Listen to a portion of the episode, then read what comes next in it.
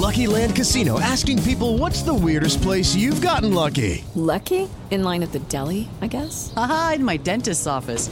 More than once, actually. Do I have to say? Yes, you do. In the car before my kids' PTA meeting. Really? Yes. Excuse me, what's the weirdest place you've gotten lucky? I never win and tell. Well, there you have it. You can get lucky anywhere playing at LuckyLandSlots.com. Play for free right now. Are you feeling lucky? No purchase necessary. Void where prohibited by law. 18 plus. Terms and conditions apply. See website for details.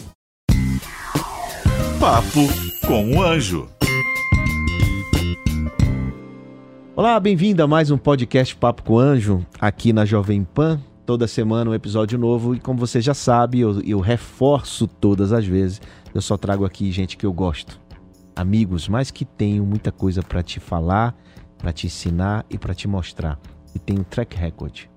E, essa, e, é- e hoje não é diferente. Hoje eu trago, além disso, um baita jornalista, um cara que todos vocês obviamente conhecem pelo serviço prestado no esporte e na vida. Com vocês, Ivan Moré.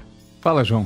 E aí? Que prazer, hein? É, você tem um negócio chamado Fala Moré? Como é que é? Qual é Moré? Qual é Moré? O Qual é Moré é um podcast também que eu não tirei o pé do esporte por meio do podcast, né? Então você continua no Qual é Moré? Eu continuo conversando com as figuras do esporte, levei inclusive um amigo que temos em comum, Thiago Pereira, Nadador. César Cielo, Felipe Massa, Rubens Barrichello, Arthur Zanetti, Diego Hipólito, tem um monte lá, Oscar Schmidt. Você é um cara, é, você é um poliglota. você é um cara que é, faz de tudo um pouco, velho. Você é impressionante a sua, a sua capacidade de gerar conteúdo, a sua capacidade de gerar relacionamento. Né? Você, você, desde que eu te conheci, eu fico impressionado como você conecta tudo. Você é um cara que é o verdadeiro connecting the dots. Você sabe que eu, você, como você disse que só traz amigos, você foi uma grata surpresa na minha vida, justamente por conta dessas conexões que o network proporciona pra gente. Tudo começou com o Edu Lira, que me apresentou o Thiago, Isso. Thiago Oliveira, e o Thiago Oliveira me apresentou você, e eu te conheci porque eu fui no lançamento de um livro lá na Vila Madalena que você fez com o Thiago, Sim, o Gestão Ágil. o Gestão Ágil. E fiquei na fila. E o seu filho, o Theo, me identificou na fila e foi lá me chamou: pô, vamos furar a fila aqui. Você pode passar? Eu falei: de jeito nenhum, não vou furar, porque. Ele não, não é furar, mas vamos passar por isso. Vou esperar, que aí vamos conversando então, Theo. E começamos a conversar e aí batemos um papo super bacana. E aí foi gerando um relacionamento e eu tive o privilégio de entrevistá-lo no meu podcast, no Desobediência Produtiva. Exatamente. E hoje eu tô aqui, cara, para retribuir esse favor e também aprender muito com você, porque você é uma grande inspiração, uma das pessoas mais convergentes que eu conheço. Muito obrigado. Só traz gente bacana, convergente, né? Você não é divergente, você é convergente. Muito bacana. A gente vai explicar um pouco para vocês o que é ser convergente, mas antes eu quero saber o que que é ser desobediente produtivo. Né? Porque você, o Qual é Moré já está claro que é um podcast onde você entrevista é, pessoas do mundo do esporte. Mas e o desobediência produtiva? O que, que significa e por que você criou isso? O Desobediência Produtiva, ele surgiu quando eu estava na TV Globo ainda. Nos últimos três anos que eu estava na casa, eu já eu notei que eu precisava entregar. O mercado pediu uma palestra para mim. Perdão. O mercado pediu uma palestra e eu falei, cara, mas como é que eu vou ter uma palestra? Eu não sei o que, que eu sei. Eu não tenho, eu sei só ser jornalista. Jornalista não dá palestra, vou ensinar as pessoas a como é, que escreve, como é que escreve um texto, como é que fala na câmera. Até depois fui percebendo que isso tem até um nível de, de, de, de valor, de conteúdo. Mas aí eu peguei e bati um papo com dois amigos. Falaram, Ivan, você tem uma maneira específica de se comportar ao longo da sua carreira. E essa maneira específica de se comportar, é- ela, ela tem como você explicar. Ela gera uma, uma, um- uma provocação nas pessoas. E eu lá escrevi mais ou menos o que eu achava, e entre os termos que eu coloquei para eles, que especialistas em montar palestra, estava lá: ousadia planejada e desobediência produtiva, que era um, um- um itemzinho lá. Eles falaram: desobediência produtiva é a sua maneira de se comportar. Que nada mais é do que quebrar protocolos, que a gente vive rodeado por protocolos, e entregar mais do que o esperado usando a sua maneira de fazer. Todo mundo tem uma maneira de fazer. Todo mundo tem um know-how em algo e pode entregar adaptando ao seu jeito. E se você consegue é, quebrar alguns protocolos pré-estabelecidos, principalmente na nossa sociedade, no meio corporativo, isso prevalece muito, né, João? Para falar, para deixar um pouco mais tangível para as pessoas. Então, é se conectar ao seu propósito, entregar aquilo que você é bom E mas da sua maneira, da sua maneira de fazer e gerar resultados a partir. Então, a desobediência produtiva é quebrar protocolos. É, não é uma rebeldia, né? É uma Não- rebeldia corporativa. corporativa, mas uma rebeldia às vezes é mal interpretada, não? Então, é, ela pode ser mal interpretada se você tiver num sistema hierárquico um pouco ultrapassado. Como é o caso que você estava na televisão, por exemplo. Não quero falar mal aqui, pelo amor de Deus, não estou aqui. Mas Mas esse é o era. objetivo. Mas é, quando você está numa corporação muito grande como a TV Globo, por exemplo, é um elefante branco que demora muito a se mover em algumas direções e não acompanha paralelamente a velocidade do digital, né? Então, eu acho que o que falta, não só na TV Globo, mas nas grandes corporações, é você gerar um senso de propósito nas pessoas e fazer com que elas entendam o que a casa quer comunicar, mas não por meio da hierarquia. Por meio de algo que você tem para doar em troco do seu salário, que não é só a sua força de trabalho. Você não pode ser obrigado a fazer o que você não quer. Você não é uma mente que não pode de- de- é, é, ser ouvida. Todo mundo tem algo a ensinar e todo mundo tem uma, uma, uma consideração a fazer sobre determinado trabalho ou desempenho ou tarefa que está executando dentro de uma corporação. Então, a partir do momento que você tem um gestor que você possa é, é, se dirigir a ele e você é ouvido, né? E, e que você tem os seus anseios, em pelo menos em parte, é, é, ouvidos e, e aceitos e, e- ponderados, você, você começa a ver valor naquilo que você faz. Porque eu não acredito mais, João, e isso é o que de fato eu vivia. Que pessoa física e pessoa jurídica se separam dentro de uma corporação. Eu, é uma maneira que eu penso. Eu acho que as duas pessoas se juntam nessa corporação. Porque se você está alinhado a algo que você é bom e você tem liberdade para sugerir, para tentar compor, para adicionar no trabalho de alguém, você gera um, um- uma, uma, uma, uma- um clima, um ambiente muito mais produtivo, né? E às vezes você precisa sim peitar algumas hierarquias e algumas barreiras para você conseguir se impor e mostrar que você é um cara proativo, que você está comprometido com aquilo, além do que as pessoas esperam. Porque a regra que está pré-estabelecida, ela não necessariamente é a maneira como você consegue extrair o seu melhor desempenho, a sua melhor performance. Então o que você está dizendo é que, se, vamos dizer, quem está assistindo a gente trabalha numa empresa e, e a desobediência produtiva é você entregar mais do que está demandado, independente da hierarquia. né? Você, você inclusive pode desmontar o, o seu chefe, entre aspas, entregando mais do que ele não espera. Pô, esse- cara sempre me entrega mais. Você se ser proativo nesse sentido também, né? É, vai chegar um momento que você vai torrar o saco, obviamente, de você estar entregando tanto e não tem retorno.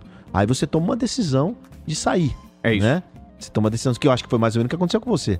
Exatamente. Foi, foi exatamente isso. Ah, então. Exatamente. Eu, eu percebi que eu sugeria.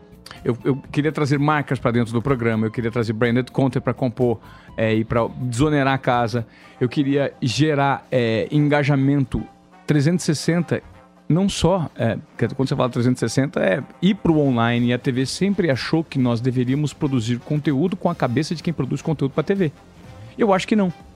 A provocação que eu faço é o seguinte, João. Imagine você se quando o YouTube su- surgiu, a TV tivesse se apropriado da imagem digital de todas aquelas figuras públicas que ela promove na vitrine da TV aberta. E fomentasse. Então, assim, o Ivan, Ivan, além de você apresentar o Esporte Espetacular e o Globo Você vai Esporte, ter um canal no YouTube. você eu- vai ter um canal no YouTube e nós vamos. Tudo que sobrado que você faz, um pouco da sua persona, nós vamos colocar lá.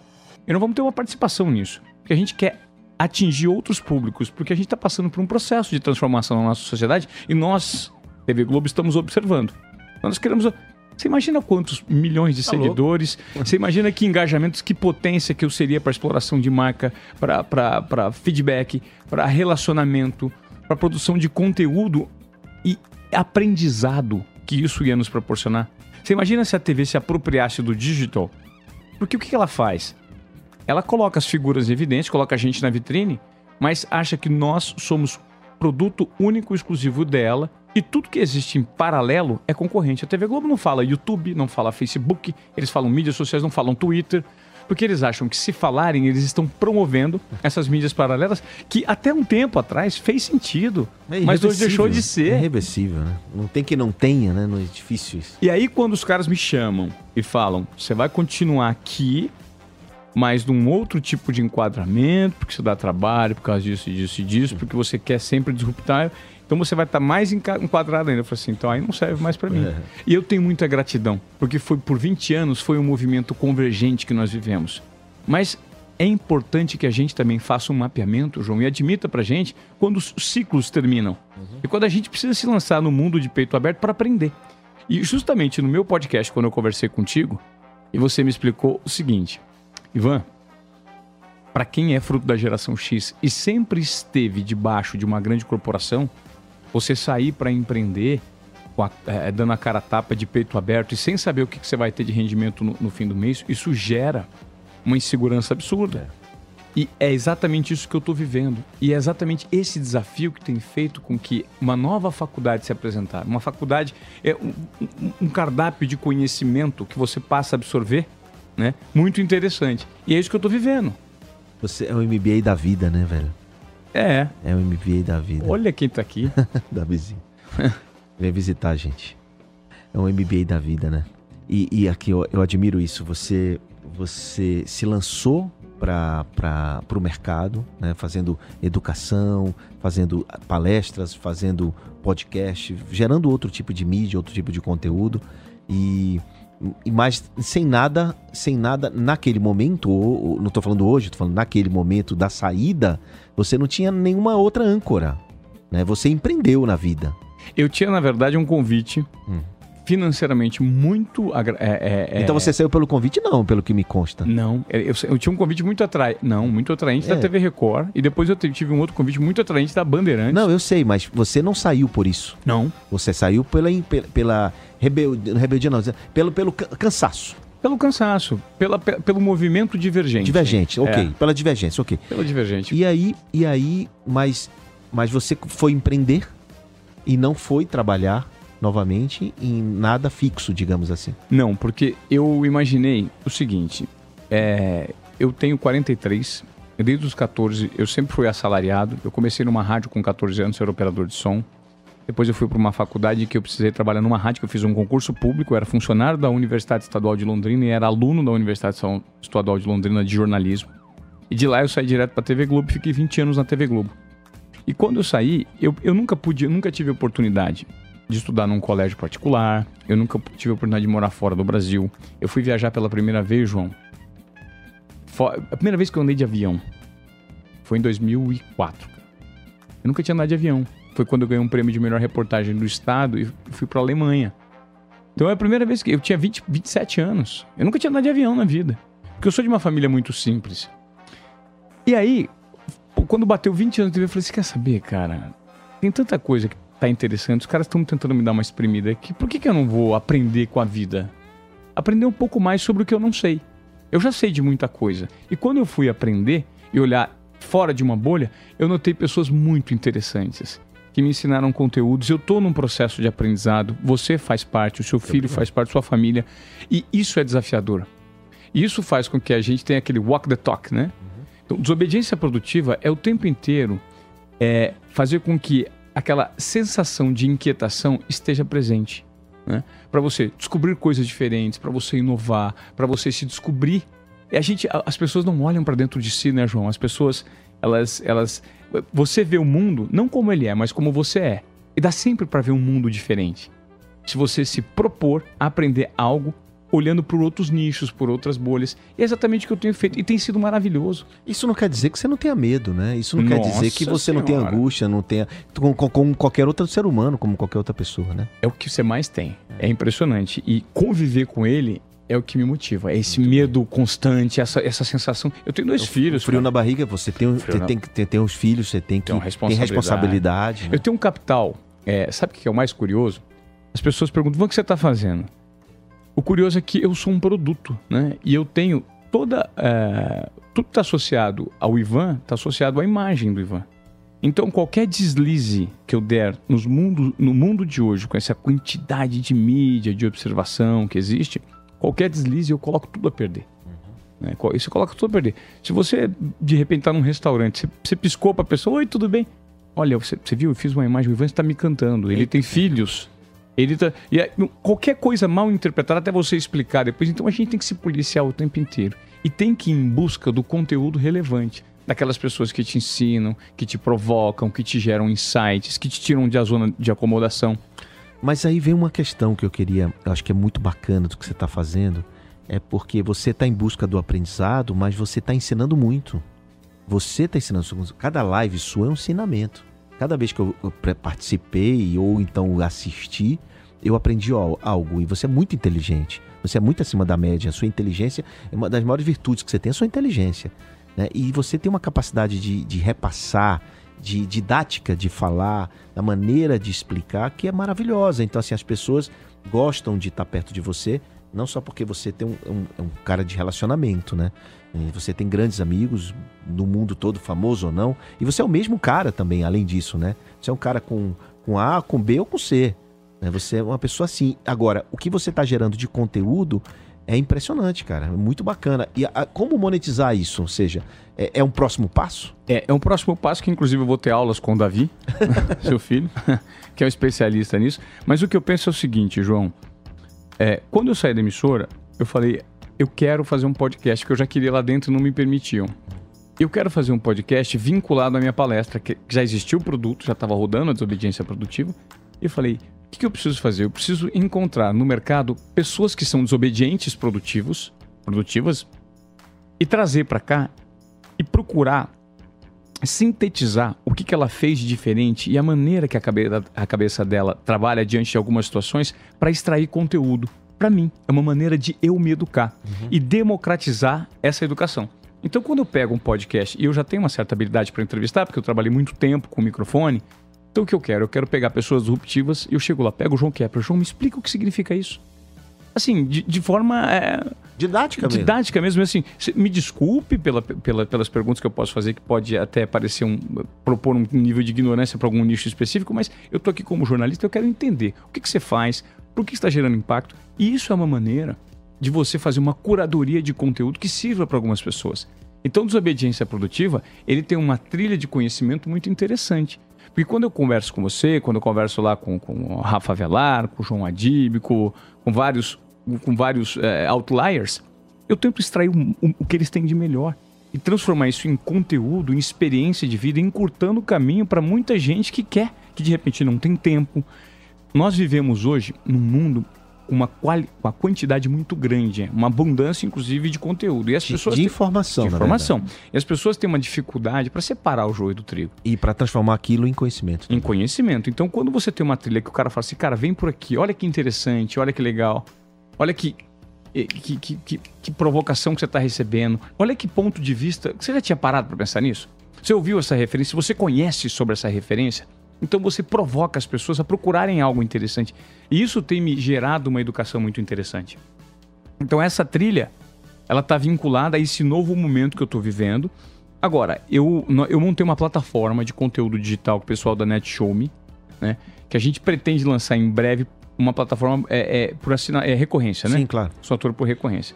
E muita gente, Ivan, poxa, Mas o conteúdo do desobediência? com conteúdo de obediência. Ah, tá, com conteúdo de desobediência. Então, assim, eu já tenho lá. aliás, aliás, bora fazer uma homenagem aqui pro Hã? pessoal da, da- do estúdio da gravação lá. da Pod 360. Pod 360, cara, incrível. Se você quer fazer um podcast, procure a Po- POD 360. Os caras são incríveis, velho. São E eu só não bons. faço lá porque eu tô aqui na Jovem Pan. Senão eu estaria fazendo lá na Pod 360. É, eles são muito bons. Eles têm equipamento de primeira, têm um- uma Não, expertise muito maravilhoso, grande. maravilhoso. O estúdio é, É. maravilhoso. Então, o que acontece? É, é- existe essa plataforma, todo o conteúdo que eu disponibilizo no podcast, tem muita coisa que eu tenho gravado também em vídeo, né? E por que não... Poxa, se você me deu uma entrevista lá de uma hora, tem 10 minutos, cara, que é a fina flor do pensamento do João Kepler, que já passou naquela uma hora. Por que eu não pego isso e transformo num, ar- num artigo, transformo num, num microbook, eu não transformo num trecho curto de... Ou até um livro inteiro do Desobediência Produtiva. Também, eu, É? eu pretendo lançar o livro até dezembro, a gente Então, bateu o martelo com a editora Gente. Ai, Roseli, muito bem. É, com a Roseli. Então, é, veja, a, a base, ela, ela tá se, se, se formando. Agora, eu preciso, por meio desse aprendizado, que eu, eu, eu tenho muita cautela para não pôr os, botar os pés pelas mãos, né? Então, essa cautela, às vezes, até me gera uma... uma- eu, eu deixo de ser um pouco ousado, mas não sei se é ousadia ou, ou cautela, porque eu não quero dar um passo em falso. Eu prefiro esperar um pouquinho para fazer as coisas é, um pouco mais consolidadas.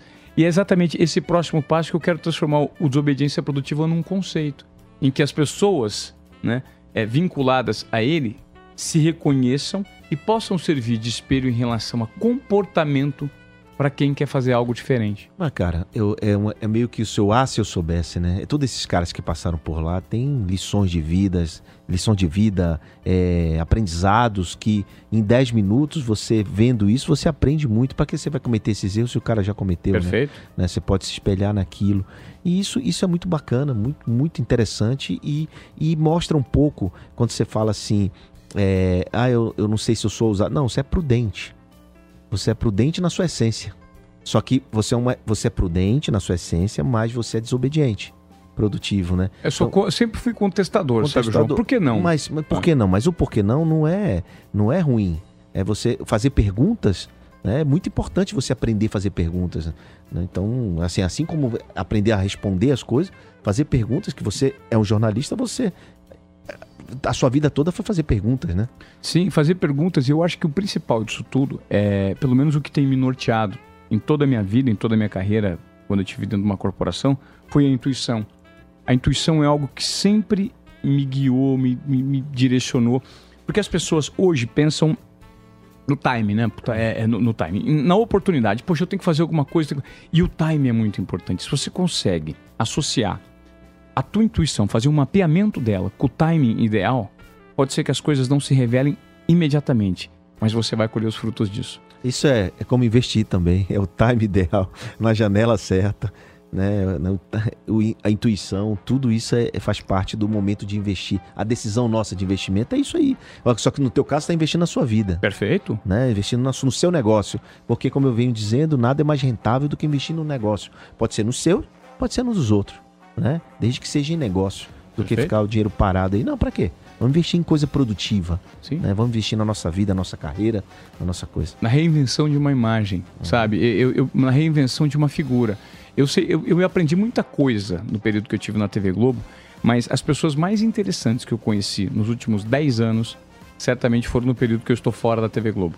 Que maravilha, que interessante É isso. muito, muito, muito. assim. Interessante. A gente sempre tem aquela, aquele imaginário, né, que o mundo da TV traz, a celebridade, sei lá o quê, mas o que você está declarando aqui é muito importante, porque tem gente muito interessante fora do mundo televisivo, fora da- das câmeras, vamos dizer assim. Quando você se mexe, né, João? Quando você deixa de fazer parte de uma vitrine enorme de exposição como é a TV Globo, e quando você nota, eu acho que o mais importante é o fato de eu ter notado o processo que a TV como um todo no mundo enfrenta, principalmente TVs que têm é, hierarquias conservadoras, né? E a, TV Globo ela tem, porque ela sempre teve uma liderança e um monopólio no mercado muito grandes. Ambos, né? E hoje deixaram de ter. Hoje eles perceberam que a maior dor de cabeça não é da Record, da Band, a TV Globo. A maior dor de cabeça da TV Globo é o, é o paralelo, é a Amazon, a Netflix. Claro. né? É isso. Olha lá, é, eu, uma pena que a gente tem que ir pro final aqui do nosso podcast, mas eu não podia deixar de perguntar sobre seus meninos, seus filhos e essa educação que você está dando para eles. Você está criando filhos pro mundo ou tá ou você é aquele paizão super protetor?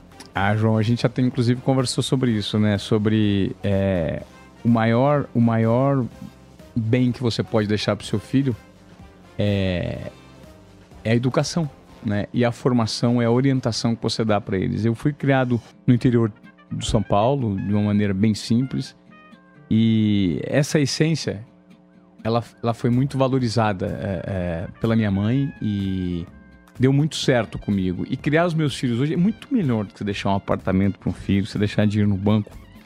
É você proporcionar a ele uma visão de mundo é, específica voltada a valores, a aceitação, a, a unidade, a caráter e principalmente a uma visão de empreendedorismo 360, que é basicamente o que você faz. Você está sempre vinculado a projetos sociais, você está sempre vinculado querendo gerar valor.